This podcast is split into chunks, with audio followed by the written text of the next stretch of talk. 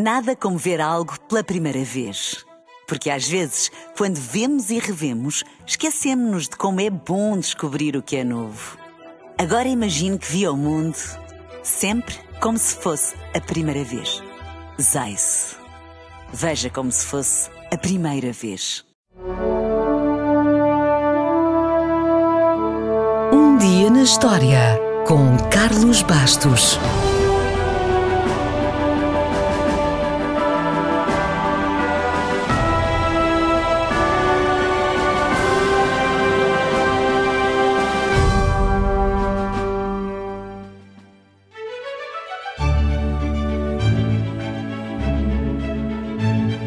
Hoje não temos monarquia em Portugal, mas isso não significa que séculos de história, de nomes ou de títulos sejam apagados do imaginário popular de um dia para o outro.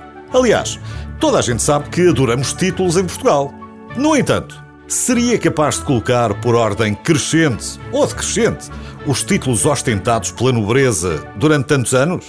Ainda por cima, foi uma coisa que exportámos exemplarmente para o Brasil. Há muitas diferenças entre os dois lados do Atlântico, mas os títulos nobiliárquicos não foram um tema fraturante. Antes, pelo contrário. Em 1803, a monarquia portuguesa existia há 736 anos. Nesses sete séculos, tinha 16 marqueses, 26 condes, 8 viscondes e 4 barões, segundo um historiador inglês chamado John Armitage.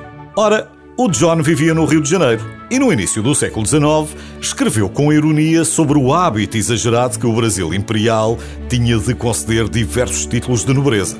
Segundo os seus cálculos, o Brasil, em apenas oito anos, tinha 28 marqueses, 8 condes, 16 viscondes e 21 barões. E estimava ao John que, quando a monarquia brasileira tivesse tantos séculos como a monarquia portuguesa, então existiriam 2.385 marqueses, 710 condes, 1.420 viscondes e 1.863 barões. Nunca saberemos. Mas sabemos que, quando acabou, a monarquia brasileira estava longe de cumprir a previsão de John Armitage. Porém, não foi à falta de esforço. A disposição para criar nobres foi grande, enquanto o Brasil teve imperador, de 1822 a 1889. Durante essa altura foram concedidos 1.278 títulos. Talvez porque, ao contrário de outros países com nobreza mais antiga, os títulos brasileiros não eram hereditários e custavam dinheiro. Alguns títulos oficialmente serviam para recompensar serviços prestados à pátria, mas não era preciso ser um grande herói para receber uma grande honra. No único dia, por exemplo, a 12 de outubro de 1826, Dom Pedro I criou 23 novos marqueses.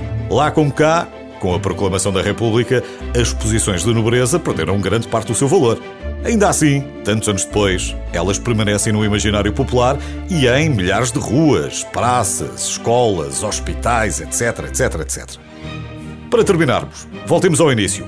Sabe o que é um duque? Será mais importante que um marquês ou um conde? Vamos a alguns exemplos. Primeiro vem o imperador, depois o rei, o príncipe e as suas variações, e logo a seguir o duque e as suas variações, arquiduque ou grão-duque. Portanto, duque vem do latim dux, líder, o conduz. Era o mais alto título depois do príncipe, do rei e do imperador, um título geralmente reservado para parentes fora da linha de sucessão na própria família real, ou então para vassalos que governavam ducados. A seguir vem o marquês, do germânico Mark Graf, o defensor da marca, isto é, das províncias de fronteira, era uma grande responsabilidade ser dono de propriedades nessas regiões, porque eram as primeiras a ser atacadas, e o responsável devia manter as forças sempre em alerta e deviam ser forças consideráveis que custavam muito dinheiro. Depois veio o conde, do latim companheiro, nobre de alto estatuto, proprietário de pelo menos um castelo. O visconde era o seu sucessor, geralmente era o filho. Já o barão era um título de baixa nobreza, era aquele que estava acima dos cavaleiros e dos escudeiros. A lista é muito maior e muito mais pormenorizada, cheia de subtilezas, mas assim já fica com o básico sobre os títulos nobiliárquicos e já tem assunto para o próximo jantar de amigos.